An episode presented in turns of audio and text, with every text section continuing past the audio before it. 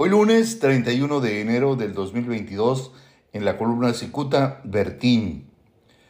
Fiel practicante de la austeridad republicana, al actual diputado federal de Morena, Isaías Bertín Sandoval, exhibe sus excesos, aunque en realidad intenta proyectar carencias.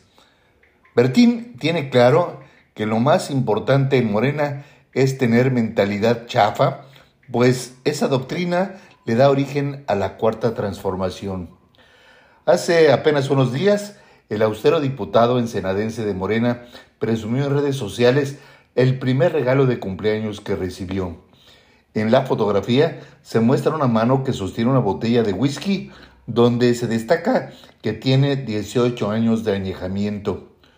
Un reloj aparentemente fino luce en la muñeca que sostiene esa botella, aunque algunas veces sostiene que Bertín diseñó un escenario para apantallar incautos y al mismo tiempo proyectarse austero ante los gargantones de la 4T.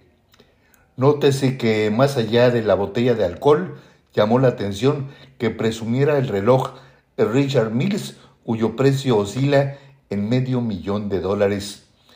Mientras los incautos dirían, no que muy austero, de la plana mayor de la cuarta transformación diría que eso es un ejemplo de austeridad.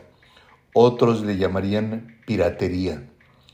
Aunque alguien debe señalar que ese reloj es una copia que en alguna tienda se compró, en alguna tienda china, y puede costar unos 100 dólares. Aquellos que destacan la inteligencia de Bertín no fueron capaces de explicar por qué este diputado muestra cosas aparentemente caras y no son otra cosa que burdas copias.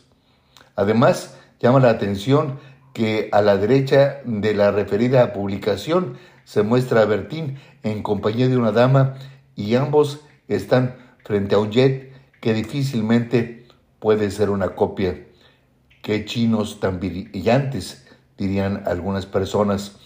En otra foto que también se encuentra en el lado derecho, se comprueba que fue tomada en Los Cabos, Baja California Sur.